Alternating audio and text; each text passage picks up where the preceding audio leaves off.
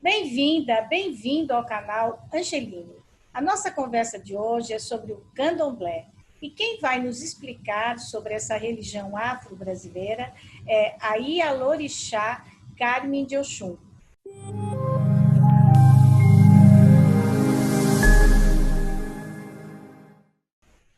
Mãe Carmen de Oxum, é um prazer recebê-la aqui. Como vai a senhora? Tudo bem? Boa tarde, Cris. Vou super bem. Como vai você? Tudo bem também. Mãe Carmen de Oxum, eu gostaria de começar essa conversa perguntando para a senhora o que, que é o candomblé e no que o candomblé acredita. O candomblé é uma religião criada no Brasil, né? Os nossos escravos, os nossos antepassados vieram, né, escravizados e aqui eles criaram a religião que é a, as religiões de matriz africana. O candomblé, ele é chamado assim porque ele é, é a dança, ele é o batuque, ele é como os nossos ancestrais encontraram uma forma para difundir a religião no qual se cultua os orixás, os inquices e os voduns. Isso é o candomblé. O candomblé, nós acreditamos, Cris, nos orixás, nós acreditamos na natureza, nós acreditamos nas entidades, nas divindades do nosso panteão africano. Semana passada, nós conversamos com a mãe Rita de Cássia sobre a Umbanda. Qual que é uma, uma, eu não quero comparar, mas só para as pessoas entenderem, porque há muita confusão entre a Umbanda e o Candomblé. Qual é a diferença entre uma, em uma religião e outra? É uma, é uma diferença, eu vou chamar de enorme, né? Na minha forma de pensar assim. A Umbanda, ela é, é se professa é, as entidades brasileiras, né? Então, é cultuado os índios, é cultuados os baianos, é cultuados os mestres, é cultuado as entidades. O candomblé ele tem a liturgia toda voltada né, para a religião de matriz africana. O nosso culto é voltado aos orixás. Não que nós não acreditamos nas entidades, nós acreditamos com certeza, mas nós cultuamos a nossa cultura africana, que os nossos ancestrais trouxeram para nós. Então, existe uma diferença, sim, mas conseguimos conviver em perfeita harmonia. Não, isso eu não tenho dúvida, mas o que eu queria saber é assim, a, a, o candomblé também acredita na reencarnação, não é? Acreditamos. Eu acredito em reencarnação. O candomblé acredita em reencarnação. Inclusive, nós acreditamos que os iniciados na fé, que os iniciados na religião não morrem. Simplesmente vai em algum lugar para continuar cuidando de todo mundo. Eu acredito em reencarnação também. O candomblé, ele cultua Deus, Jesus Cristo e Maria, ou não? É, para nós, existe o Deus que ele é do Mari, né? Ele é o dono de tudo. Ele que criou tudo, ele que fez todas as formas, ele que fez todas as flores, todos os frutos, ele que fez todos os seres humanos. Eu acredito de uma forma assim, é, com muito respeito, por ser interreligiosa, eu estudei, eu sei que Jesus Cristo existiu numa época, que Maria, mãe de Jesus, existiu numa época com muito valor, inclusive, né? Mas o candomblé não cultua o sincretismo. Então, quando o candomblé fala que ele acredita em Deus, Aí ele acredita em Deus e nos orixás. É isso? Eu acredito em Eledumare, eu acredito na força da natureza. O candomblé acredita nos orixás, né? Que são os nossos deuses, né? São as nossas divindades, a força da natureza que nós recebemos no nosso ori, na nossa cabeça, na nossa vida, que conduz a nossa vida. Quando uma pessoa fala assim, olha, eu vou ser mãe de santo, eu vou ser pai de santo, é, claro, tem uma preparação para isso. Mas como que é escolhido o santo? É, o candomblé, ele é uma religião que nós trazemos da ancestralidade, né? Então, nós não podemos dizer simplesmente eu vou ser um Maialorixá ou um Babalorixá. Não. Nós somos escolhidos, né? Para começar, para se iniciar dentro do candomblé, para nós podermos fazer o Iaô, fazer o Ebome, tomar sete anos, que é um, um processo super longo, para depois você ser escolhido para ser uma sacerdotisa ou um sacerdote. Não é todas as pessoas que têm que ser um babalorixá ou uma ialorixá, Cris. É, é, isso é uma das coisas muito importantes que é, é, muito forte assim dentro do candomblé. Tem pessoas que vêm para o candomblé simplesmente para fazer a mediunidade, para poder ser um médio, para poder ser um adepto do candomblé, mas não tem o dom e nem tem o cargo de receber para ser um sacerdote ou uma sacerdotisa. E aí essas pessoas que não têm esse dom nem para ser sacerdote, sacerdotisa, mãe ou pai de santo, então aí eles vão e frequentam e participam das sessões, é isso? Participam, né? Podem ser iniciados, inclusive, pode receber uma obrigação que é muito importante, que é uma obrigação de Bori, né, que é a entrada para o candomblé, pode ser filhos né, do, do candomblé, e dentro do candomblé existe cargos né, dentro da hierarquia que também não é só o sacerdote ou a sacerdotisa. Ele pode ser um equede, ele pode ser um ogã, ele pode ser um pejigã, uma iaquequerê, uma ialaxé, né? Então, tem vários cargos dentro da casa que formam né, o corpo dentro do candomblé. Quando as pessoas vão ao Sim. candomblé, elas vão procurar uma espiritualidade para a vida delas ou elas vão para resolver algum tipo de problema. O que, que leva uma pessoa ao candomblé? É, o que leva uma pessoa ao candomblé, na grande realidade, engloba as duas coisas que você me perguntou.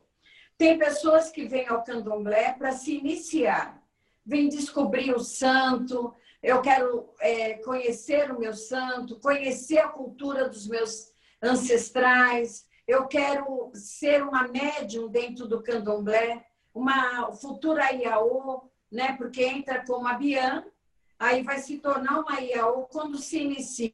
Então, tem esse, essa pessoa que vem nessa condição e tem pessoas também que procuram o candomblé de uma forma de tratamento, ou tratamento para a saúde, ou tratamento para o emocional, ou tratamento pela depressão, ou tratamento etivo, profissional, né? Então procura o candomblé numa forma assim de cuidados para sua própria vida pessoal.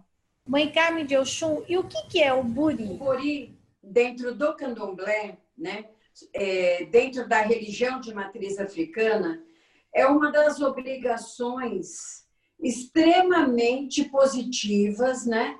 É uma das mais fortes, eu acredito nisso, que conduz ao tratamento à cabeça.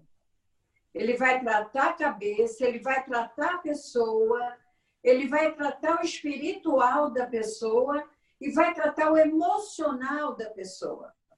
Às vezes, tem pessoas que fazem tratamentos assim psicológicos, às vezes até psiquiátricos.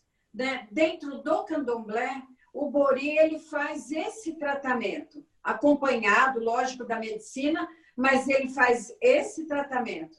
Então, ele conduz a pessoa a ter uma paz, uma tranquilidade, a pensar de uma forma mais positiva. Né? Então, o Bori ele é um dos melhores tratamentos que nós temos dentro do candomblé.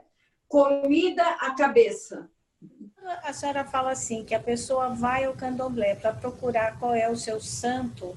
Todos nós temos um santo, isso corresponde ao que a Igreja Católica chama de anjo da guarda ou espiritismo? O orixá, todos nós nascemos com o Odu, né? que nós nascemos com o Odu, nós nascemos primeiro, nós somos números, né? Depois que nós vamos é, receber o registro e ter o nome com palavras, né? Então, todos nós temos um Odu de nascimento, né? E esse Odu, ele nos traz a proteção. E o Orixá, ele é o dono da vida da gente. Então, ele não seria o anjo da guarda, mas ele seria o nosso guardião. Ele seria o nosso dono, né? Então, Orixá, nós nascemos, os adeptos do candomblé, os filhos dos ancestrais do candomblé, ele já nasce com o orixá. Somos, assim, é, os filhos do orixá, né? os protegidos pelo orixá. Quando a, a senhora, que nem hoje, a senhora está super bonita, com uma roupa linda, toda enfeitada, né? Então, qual é o significado das vestes no candomblé? As, as vestes dentro do candomblé, ela tem uma hierarquia, né? O Ariaô, ela usa um certo tipo de roupa branca que condiz numa saia, um calçolão, um camisu, que é uma blusinha que nós usamos assim por baixo, né? Que tem uma manguinha, tem uma gola assim, e um pano da costa, né? Que é esse daqui, mas é colocado assim no corpo, e o pano de cabeça, que não é esse tipo de pano de cabeça. Quando se torna uma ebom, né, que é um ebome, quando ela se torna com sete anos, ela tem outras roupas, outras vestes. Ela pode, inclusive, usar essa que nós chamamos de bata, né? Mas todo aquele processo por baixo. Pode usar uma cor, pode usar um outro tipo de roupa. Quando é uma sacerdotisa, né? Que já passou alguns anos, eu tenho quase 50, então, nós podemos usar esse pano da costa, esse pano de cabeça, essa bata, né? outros fios de ponta que não são os da IAO. Né? Então, nós podemos usar já uma outra variedade. E a roupa dentro do candomblé, ela é extremamente importante, né? porque além da, da, da vestimenta, ela ser a nossa roupa social, a nossa roupa de todo dia, ela também traz a proteção. Quando nós colocamos um pano à cabeça, nós estamos protegendo o nosso ori. Né? Quando nós colocamos um pano da costa, ela também vai proteger o nosso corpo. Então, não é só um adereço, né? é uma vestimenta adequada da religião de matriz africana. E as cores também têm um significado? As cores têm um significado muito grande, né? Porque cada orixá tem uma cor que representa aquele orixá, né?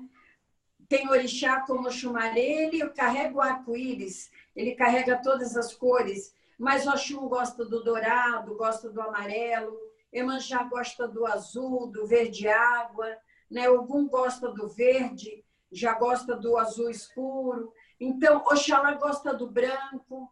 Então, as cores têm um significado muito importante dentro da religião. Qual é o significado, Mãe Carmen, que tem as oferendas dentro do candomblé? E como que são esses rituais? As oferendas, Cris, é uma das coisas extremamente importantes para nós, né? As oferendas que nós fazemos aos orixás são comidas, nós chamamos de comidas, né? Para ofertar né, a nossa religião e os nossos orixás. Então, os orixás comem tudo que a terra oferece. Né? O Baluaê é um orixá que ele traz todos os grãos, ele traz todas as verduras. Então, é uma prosperidade muito grande, porque traz tudo que a terra oferece para nós. E além dessas oferendas, nós também ofertamos aos orixás é, os animais. Que é feita, Mãe Carmen de Oxum, essa oferenda dos animais? E por que, que só o candomblé sofre preconceito? Olha, Cris, é uma das coisas extremamente complicadas que isso coloca dentro da religião de matriz africana.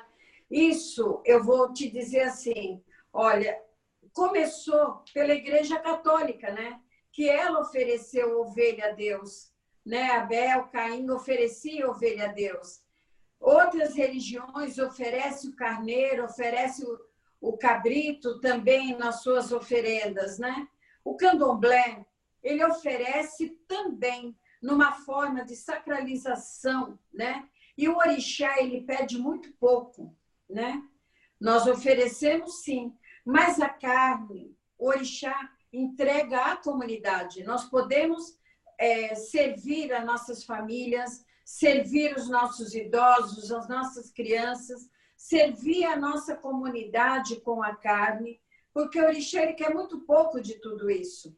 Mas a discriminação, a discriminação, o desrespeito, o preconceito que nós sofremos recai sobre a religião de matriz africana. É como se isso fosse afrontar. Não, muito pelo contrário. Nós não somos nem veganos nem vegetarianos. Então, nós comemos carne. E muitas casas que comem a carne, come, é, vai compra a carne em alguns lugares, de alguma forma, aquilo foi oferecido. Talvez não da forma que o candomblé oferece, que nós oferecemos com, com rituais, né? com é, amor, com magia, mas assim, para o bem, né? Pelo menos alimentação com certeza absoluta. O que eu entendi é que assim, vocês fazem a oferta, a oferenda dos animais, vocês fazem um ritual, a cerimônia, aí é essa essa mesma parte do animal que é feito na oferta, ela é consumida depois ou é uma outra parte do animal que é consumido? O que, que de fato é consumido pela comunidade depois? O Ixá, ele vai pedir exclusivamente para a gente a cabeça, as patas, o couro, é, alguns, algumas partes internas, a carne toda é ofertada à comunidade. A pessoa que incorpora é, ela está incorporando um espírito ou o orixá que chega, aquela alimentação está ali para ele se servir, não é isso? Então, Sim. o que, que, é feito depois com essa comida? As comidas que sobram, né, que nós ofertamos, elas vão ficar colocadas, né, forradas, colocadas, tudo em, em vasilhas de barro, tudo muito bem organizado, tudo muito bem temperado, tudo muito limpo a comunidade também se farta dessas comidas, né? E o que sobra, então nós vamos colocar na natureza, né? Não com os pratos de barro, mas simplesmente a comida no qual a terra mesmo vai absorver, né? Não coloca pano, não coloca plástico, não coloca é, pratos de barro, vai simplesmente colocar na mata. Aí vai ser entregue com as folhas e essas folhas a própria terra vai se encarregar de dissolver. Sua casa é uma casa tombada pelo patrimônio histórico, não é? E, e ela também fica perto da mata. A, o candomblé, ele exige um pouco da mata, na verdade, para poder fazer os próprios rituais, ter ervas e tudo, né? Com a cidade chegando cada vez mais, muito prédio, muita casa, como é que o candomblé faz para poder continuar com seus rituais? Porque às vezes as, as plantas, as ervas ficam difíceis de serem encontradas, não é? É uma coisa extrema, extremamente importante, mas extremamente importante mesmo, que o ser humano ele tenha consciência de proteger a natureza. É muito importante isso. O candomblé ele sobrevive com as folhas, com as águas, com a terra, ele sobrevive com a natureza. A preservação da natureza não vai ser bom só para o candomblé. A preservação da natureza vai servir para o mundo, para o universo. Por que, que o candomblé é extremamente importante? Porque nós temos é, nessa preservação toda a natureza é muito importante para nós, né? Olha o que está acontecendo no mundo hoje, né? O que está acontecendo no nosso universo, a pandemia. Eu acredito, eu acredito que uma cobrança extremamente grave, extremamente séria, vem acontecendo no nosso país, no nosso mundo, no nosso universo. Se nós tivermos a consciência, o discernimento de que a natureza faz parte da vida do ser humano, nós vamos poder viver melhor. Eu tenho receio, tenho medo da minha bisneta, quando ela tiver maior, né? Quando ela tiver, o que que ela vai encontrar? Será que ela vai conhecer uma folha, uma árvore, um peixe? Como será que ela vai ver isso? Então, a natureza para o candomblé é muito importante. E nós preservamos isso, viu, Cris? É, falando sobre o meio ambiente, né, a preservação Sim. do meio ambiente, a importância que tem isso do candomblé, como que a senhora vê esses despachos que são feitos na rua, por exemplo? É, eles têm a ver com a linha também do candomblé, não tem? Assim, o candomblé ele não faz entregas na rua. Ele não faz entrega nas encruzilhadas, né? Porque nós praticamente nós nos concentramos dentro dos nossos espaços, né? As nossas ofertas, nossas oferendas, elas são colocadas dentro dos nossos espaços, né? O que encontra na rua, assim, não faz parte do candomblé. É uma outra forma de das pessoas cuidarem, mas não é o candomblé, a religião de matriz africana.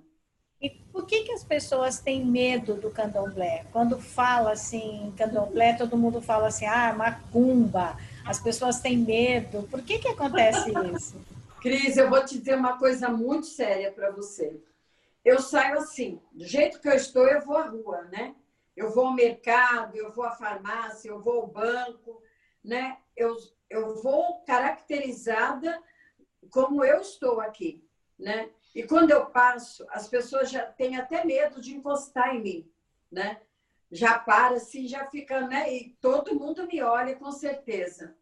Mas eu acredito que é uma visão errônea de muitas pessoas, né? Que para é, se sobressair dentro das suas próprias religiões, colocou o candomblé como demônio, como a macumba, né? Como uh, o mal. E na grande realidade não é isso. Eu não me importo que diz que eu sou macumbeira, porque eu sou realmente uma feiticeira. Eu sou uma sacerdotisa, eu tenho que conhecer a magia da minha religião. Mas o candomblé, ele é uma religião que faz o bem. Ele professa o bem e propaga o bem também. Agora, existem pessoas que procuram o candomblé, porque tem gente, claro, tem gente da paz, tem gente boa, e tem gente também que não gosta muito de outras pessoas e querem fazer uma guerra com as outras pessoas e procuram para fazer o que se chama de trabalho. O candomblé faz esse tipo de coisa? Faz. O candomblé sabe lidar com essas magias, sim, né? Mas a consciência de cada um, né? A consciência de cada um é o ser humano que vai pedir, né? Se você analisar, o ser humano, que quando ele não consegue uma coisa de uma forma, então ele quer procurar de um outro jeito como ferir aquele outro. Mas não é o orixá que faz o mal, você pode ter certeza. Isso dentro do candomblé, o ser humano ele vai procurar aquilo que ele não consegue, então ele faz a maldade, né? Mas existe sim, viu, Cris? Mas, Mas não é para todas as casas, não. Em Carmen de Oxum, queria entender isso, assim, sem criar uma polêmica. Mas, por exemplo, uma pessoa vai até a tenda, é tenda, terreiro, vai até a casa do candomblé. Sim. Certo? Quando ela chega lá, ela diz: Não, eu quero que, que tal pessoa fique doente, ou que tal pessoa perca o emprego. Enfim, ela deseja um mal para outra pessoa. O orixá atende esse pedido. Aí eu te pergunto, aonde fica a justiça divina? Isso existe, isso não existe? Porque assim, se eu vou pedir uma coisa ruim para uma pessoa que diz que faz o bem, que é de Deus, como que isso é possível ter um resultado? É, isso, na grande realidade, o orixá não atende, né? O orixá ele tem outra função na vida de cada ser humano adepto, iniciado dentro do candomblé. O orixá ele não faz esse papel de forma nenhuma, né?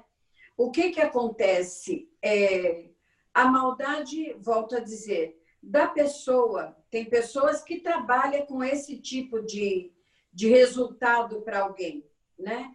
tem pessoas que vai fazer esse tipo de maldade. Mas eu não acredito, eu não acredito assim que o resultado disso venha de um trabalho, não. Eu acredito que ele é do Mário, dono de todas as forças, e que os orixás, ele, tem, ele faz a proteção para cada um dos seus filhos. Pode acontecer de uma pessoa ir pedir alguma coisa nesse sentido e aquela outra pessoa perdeu, perdeu o emprego, né, Cris? É igual uma pessoa pega uma criança no colo, pega é, uma pessoa, põe um quebranto, como se falava os nossos antigos, benzia, rezava, né? prepara os banhos. Mas eu acredito que isso é uma maldade dentro do ori de cada pessoa, dentro da cabeça de cada pessoa. Não que o candomblé em si ele faz esse tipo de trabalho para alguém. É o ser humano. O candomblé não. Porque também deve ter algumas pessoas que procuram o candomblé, porque quando a sua vida não vai bem, quando as pessoas estão, estão com problemas ou financeiros, amorosos, familiares, nunca o problema está com ela, está sempre com outras pessoas, não é isso? Então, ah, fizeram um trabalho para mim, não gostam de mim, isso é olho gordo, eu preciso tomar um banho de sal grosso, isso é alguém que está jogando em mim, é meu karma, né? essa coisa toda. Então, eu imagino que muitas pessoas procurem o candomblé para resolver esse tipo de problema.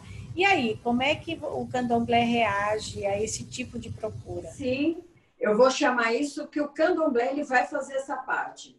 A pessoa chega, né, vai procurar o sacerdote, a sacerdotisa, vai fazer o jogo de búzios, Cris.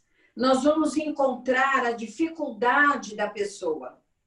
Pode ser que aquela pessoa tenha uma negatividade grande, que alguém tenha lhe desejado aquilo. Isso pode acontecer sim. Pode ser que a pessoa tenha um karma, né? Pode ser que a pessoa tenha dificuldades próprias o candomblé, então, ele vai cuidar zelosamente dessa pessoa. Aí existe as limpezas, né? Existe os banhos e existe o bori. Aí vai fazer aquele tratamento para a pessoa ter força, melhorar a autoestima, vai melhorar o amor próprio da pessoa, vai trazer autoconfiança, né? Aí a pessoa vai procurar um emprego, vai acertar a vida afetiva, de alguma forma a coisa vai caminhar muito bem. Então, quando a pessoa chega no candomblé, vamos dizer que o início do, do tratamento, do trabalho com ela, é feito pelo jogo de búzios. Ela, ela é, o búzios para ela e aí a orientação que o búzio der é o que será feito. É isso? É um trabalho totalmente Exatamente. individual. Exatamente. É totalmente individual, porque cada, cada pessoa, é, eu vou abrir o jogo de búzios para a pessoa, eu vou lá atrás, no karma da pessoa, eu vou lá atrás da ancestralidade, ver o caminho que essa pessoa tem, né? chego no presente, porque se o seu presente estiver em ordem, o seu futuro também vai ser. Então, aí eu vou saber como cuidar? Se essa pessoa precisa apenas de alguns cuidados, se essa pessoa precisa de alguma coisa maior, se é uma mediunidade, se é uma ingressão à casa de orixá, se é uma obrigação do orixá, uma feitura de santo, né? Se é apenas se desenvolver para mais tarde poder se cuidar, é dessa forma que caminha. Tudo se começa individualmente pelo jogo de búzios. É o orixá que, através do jogo de búzios, orienta o que deve ser feito, é isso? Exatamente, é o oráculo que vai responder para nós da melhor forma possível. Mecame de Oxum, e esses trabalhos, eles são cobrados? São, porque esses trabalhos, eles têm gastos, né? Eles têm gasto, não é cobrado é, o trabalho feito dentro da casa de candomblé nós recebemos colaborações para a Casa de Candomblé, mas é, se gasta muito dentro desses trabalhos, né? São comidas, são as velas, são os panos, é, existe o mel, é o dendê. Então, tem gasto, sim, por isso tem um custo. Mãe Carmen Oxum, como que o candomblé vê a morte? O que, que acontece depois da morte? Eu acredito, né? Eu acredito, eu vou dizer uma coisa muito séria, assim. Eu acredito que todos nós, quando fazemos essa passagem, né, que ela nos conduz a algum lugar próprio para cada um de nós, a não ser que tem, os que têm que voltar, né? E eu, existe uma passagem que eu sempre falo, viu, Cris? Que é uma coisa muito importante, por isso que eu tenho uma. Eu acredito muito nisso. A minha mãe, né? Eu vou dizer isso. A minha mãe, ela faleceu dentro da minha casa. Minha mãe era uma senhora iniciada por Ixá Oxalá e ela faleceu dentro da minha casa. E a gente sempre tinha algumas divergências, mãe e filha, aquela coisa toda. E muitas vezes eu não dizia algumas coisas para ela e ela não dizia a mim também. E minha mãe morreu dentro de casa, eu que a encontrei dentro de casa com uma morte linda, silenciosa, calma, né? E ela um dia ela veio aqui em casa, num sonho, ela chegou dentro da minha casa. E ela chegou ela entrou e eu tinha desfeito o quarto dela. E eu fiquei muito nervosa. Eu pensei, minha mãe vai encontrar o quarto desfeito, ela vai ficar triste comigo. E ela foi caminhando para o quarto. Quando ela chegou no quarto, havia um espaço assim que era aberto, né? E tinha umas plantinhas plantadas assim em volta, tinha umas maçãzinhas assim pequenas. Quando eu era criança, eu comia aquelas frutinhas que eu achava na rua.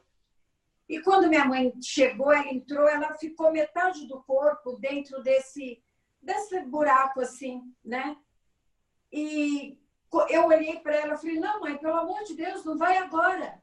Fica. Eu gostaria muito que a senhora ficasse um pouco mais. Vamos conversar um pouco. E ela olhou assim para mim, ela arrancou um pouco daquela frutinha, ela jogou assim para mim e falou: Eu te amo. E eu respondi para ela que eu amava também. E isso me faz eu acreditar, né? Já estou emocionada de novo. Isso me faz acreditar que nós não morremos, que nós não acabamos com a morte, que a gente vai e ele é do mar e vai saber o que vai fazer das nossas vidas. E aí o espírito é quem vai, na verdade, ele vai ser redirecionado para reencarnar. Sim. Então ele vai ser reorientado, Exatamente. é isso? Isso. Ele vai ser é, direcionado se ele vai voltar, se ele já cumpriu toda a missão dele, né, na Terra. Porque para mim, aqui na Terra que nós pagamos os nossos karmas. Nós não vamos embora para pagar em nenhum outro lugar. Nós vamos pagar aqui. Se nós vivemos bastante, nós temos muito a pagar. Se nós morremos cedo, é que a nossa missão na Terra foi básica, já resolveu, né? Aí o espírito que tem que voltar, ele volta, e os que têm que se elevar, vai se elevando. Eu acredito nisso.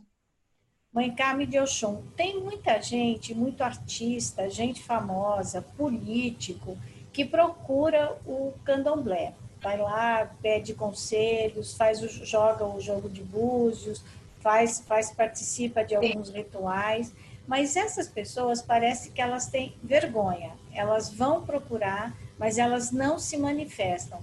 A senhora acha que o fato da pessoa esconder que ela vai ao candomblé, isso é prejudicial à sua religião? Na grande realidade, hoje já é mais popular todo mundo ser negro, todo mundo ser de religião de matriz africana, hoje até status, né? A pessoa dizer, não, eu sou de religião de matriz africana, eu sou dos meus ancestrais, né? Então, hoje em dia, não, as pessoas não escondem tanto. Né? Nós temos artistas extremamente é, famosos mesmo, que são iniciados, né? que são preparados, que frequentam as casas. Os políticos, eles escondem bastante. Eles não gostam assim de dizer que são da religião. Mas os artistas não, eles, eles são bem abertos, eles cantam as músicas dos orixás, né? eles falam sobre os orixás. né? E os políticos, eles procuram bastante, precisam bastante, mas eles escondem muito. E eles procuram na eleição. Também. Eles procuram nas eleições, né, para ganhar as eleições, para terem muitos votos, para serem protegidos, né? E para manter isso, né? Porque uns querem reeleição, eles procuram sim. Mas tem uns que já são espíritas e assumidos. Mãe Carmen de Oxum, a senhora frequenta espaços interreligiosos, né? Mas é, mesmo nesses espaços interreligiosos, o número de mulheres é bem pequeno. A maioria das religiões são representadas pelo masculino. Como que a senhora Sim. vê a questão da participação feminina nas religiões? Porque a sua religião tem muita mulher, as mulheres praticamente dominam, não é isso? Sim, é matriarcal. Olha, é, eu acredito assim é, que hoje, né, são poucas as religiões que têm esse padrão, né? São poucas as religiões que tem o sacerdote, mas não tem a sacerdotisa, né? É... Eu, eu acredito, assim, eu vou te falar, eu não estou querendo, assim, dentro do interreligioso, dizer que existe uma discriminação com as mulheres em relação a tudo isso, mas eu acredito que existe, sim. Eu acredito que a mulher ela foi para foi colocada como inferioridade, né? nunca né, um patamar altíssimo num cargo em algumas religiões, não colocou nenhuma, uh, nenhuma mulher dentro dessa posição, mas do candomblé a posição mais, mais conceituada é a da sacerdotisa. Então, a nossa religião, é isso que eu, às vezes eu gosto de frisar, Cris, e frisar para todo mundo mesmo. Nós não temos discriminação de ordem nenhuma. Nós não temos o preconceito de ordem nenhuma. Nós respeitamos o ser humano na condição que ele tem. Isso é uma das coisas muito importantes. E por isso que eu sou uma pessoa militante mesmo, assumida dentro da, de, do interreligioso, dentro da Secretaria de Justiça e Cidadania do Estado de São Paulo. Eu ocupo meu espaço, né? já pelo segundo mandato dentro, dentro da secretaria e faço valer os nossos direitos. Porque, pelo que eu imagino, a senhora já sofreu muito preconceito, ou eu estou enganada? Em todos os lugares, Cris. Em todos os lugares eu já sofri discriminação, sim. Até é, em hospitais, em, em, em todos os lugares eu já sofri discriminação. Já sofri discriminação cumprindo com a minha obrigação dentro da minha casa de candomblé, porque a polícia vinha buscar realmente, havia as denúncias, né? Vinham buscar, eu ia para a delegacia, chegava na delegacia, dava o meu depoimento e o próprio delegado me trazia de volta. Porque até os próprios delegados também têm as suas proteções religiosas. Eles também acreditam nisso. O delegado te trazia de volta e pedia para a senhora jogar búzios para ele. Ah, com certeza. Olha, a senhora me deu um axé, viu? Eu estou precisando aí. Eu vou passar para jogar um búzio com a senhora e voltava e jogava os búzios. Mas hoje em dia, essa é... situação mudou? Não. Se eu falar para você, Cris, que mudou, né? não mudou. Hoje em dia, nós ainda sofremos as discriminações, né? De todas as ordens. Hoje existe a, a discriminação social, existe a racial, existe a, a discriminação de gênero, que é extremamente grave. Hoje nós estamos passando por situações de desrespeito da pessoa ter a escolha daquilo que ela gostaria de ser sabe? Eu acho que cada um tem o seu livre-arbítrio, escolheu, veio com aquela condição, tem que ser respeitado. Você tem que amar o seu irmão como ele é, não do jeito que você escolheu, da forma que ele seja. Isso, para mim, não é muito bom. O que, que o candomblé faz pela cultura da paz? O candomblé ele já traz, ele já traz dentro, dentro do nosso conceito, ele já traz a paz. O candomblé ele não discrimina se a pessoa é evangélico, se é católico, se é budista, se é mormon, se é maçônico, ele já não discrimina ninguém. Ele não traz a discriminação candomblé. O candomblé ele não pergunta. Quando a pessoa chega dentro da casa, ele é simplesmente acolhido. Eu não vou perguntar se ele tem uma carteira assinada, quem ele é, o que ele faz, o que ele deixa de fazer. Quando ele chega dentro da casa, nós vamos acolher e transmitir para ele o ensinamento, porque nós temos o ensinamento dentro da casa com respeito para que ele tenha a paz dentro de si.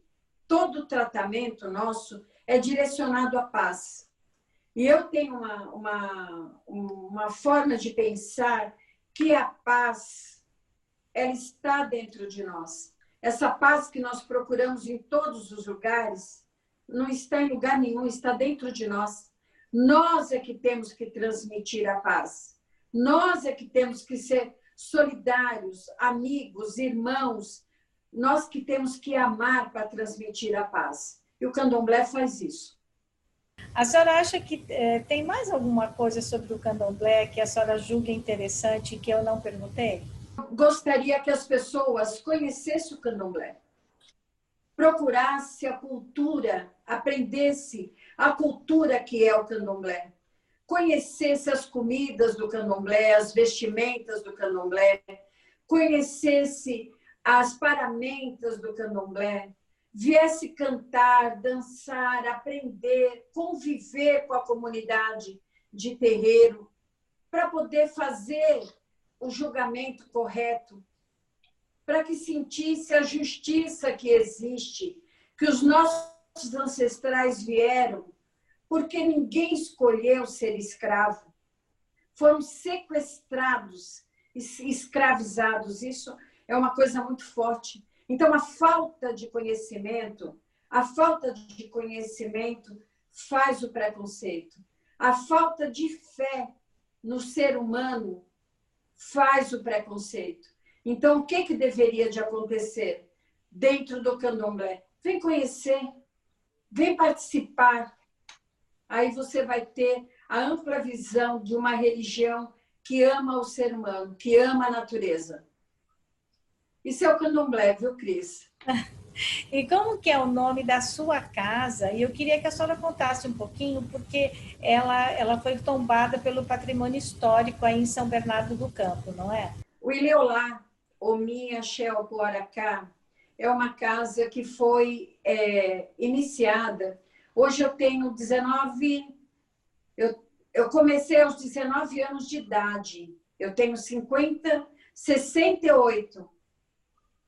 Eu comecei aos 19 anos de idade, eu tenho 68 anos hoje de idade. O Ileolá, ele veio crescendo junto com o pai Carlito de Oxumaré, com o babai Guibé Cláudio de Oxum, com a minha família toda, né? Aqui nós somos casados com pessoas do santo, nossos filhos são do santo, nossas noras, nosso genro, né? meu esposo é do santo, né? Nós iniciamos a nossa vida desde a barriga. A criança, quando ela vem, ela já vem adepto à nossa religião, dentro aqui do Ileolá, dentro da nossa casa de candomblé. Então, o Ileolá ele foi crescendo, ele foi crescendo. Ele era um cômodo de três por três. Hoje ele é uma, um espaço muito bom. Nós lutamos muito, eu em vida, junto com a minha família. Hoje eu sou cidadã emérita da minha cidade. Eu tenho uma, um patrimônio que é a chácara silvestre, não é minha, mas eu tenho uma sala dentro desse patrimônio que representa as mulheres das religiões de matriz africana, né? O nosso caso, Ileolá, é patrimônio tombado também pelo Estado de São Paulo, né? Pela preservação da nossa cultura. o tombamento em si, ele traz para nós, e nós procuramos isso, para que houvesse a preservação da nossa cultura. Para que o candomblé, que é muito oralidade, ele nunca tivesse assim um, um patrimônio destruído, uma ferramenta destruída como era antigamente, que vinham, recolhiam tudo, levavam e despachavam, jogavam fora, quebravam. Hoje não. Hoje existe a preservação e essa é a nossa forma de estar tá sempre lutando.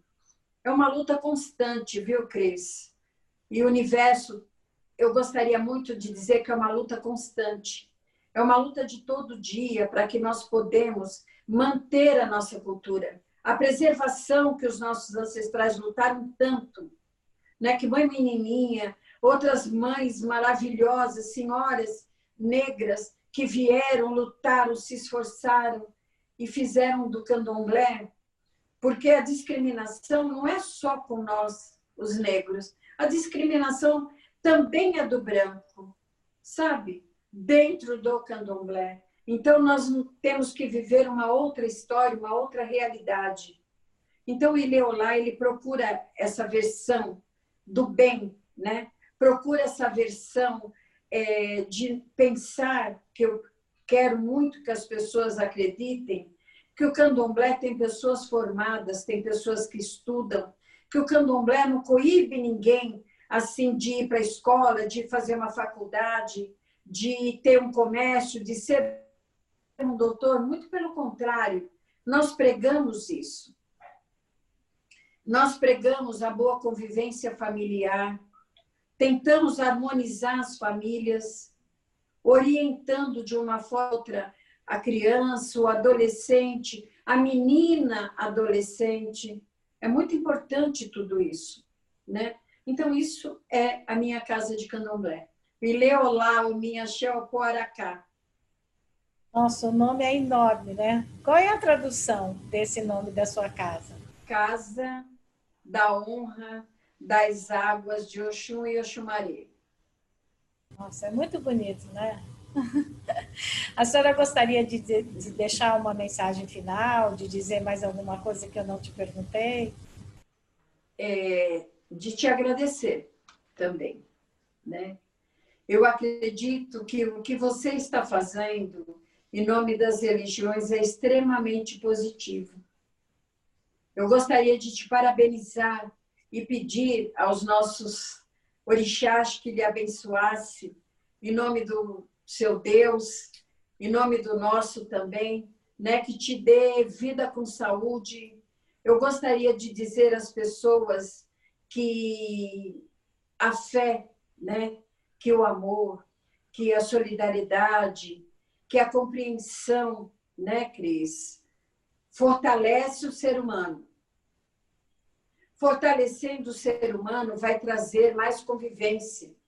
E com certeza nós vamos exterminar um pouco dessa maldade, desse egoísmo que existe, dessa forma, às vezes até um pouco absurda, das pessoas interpretarem a vida do outro.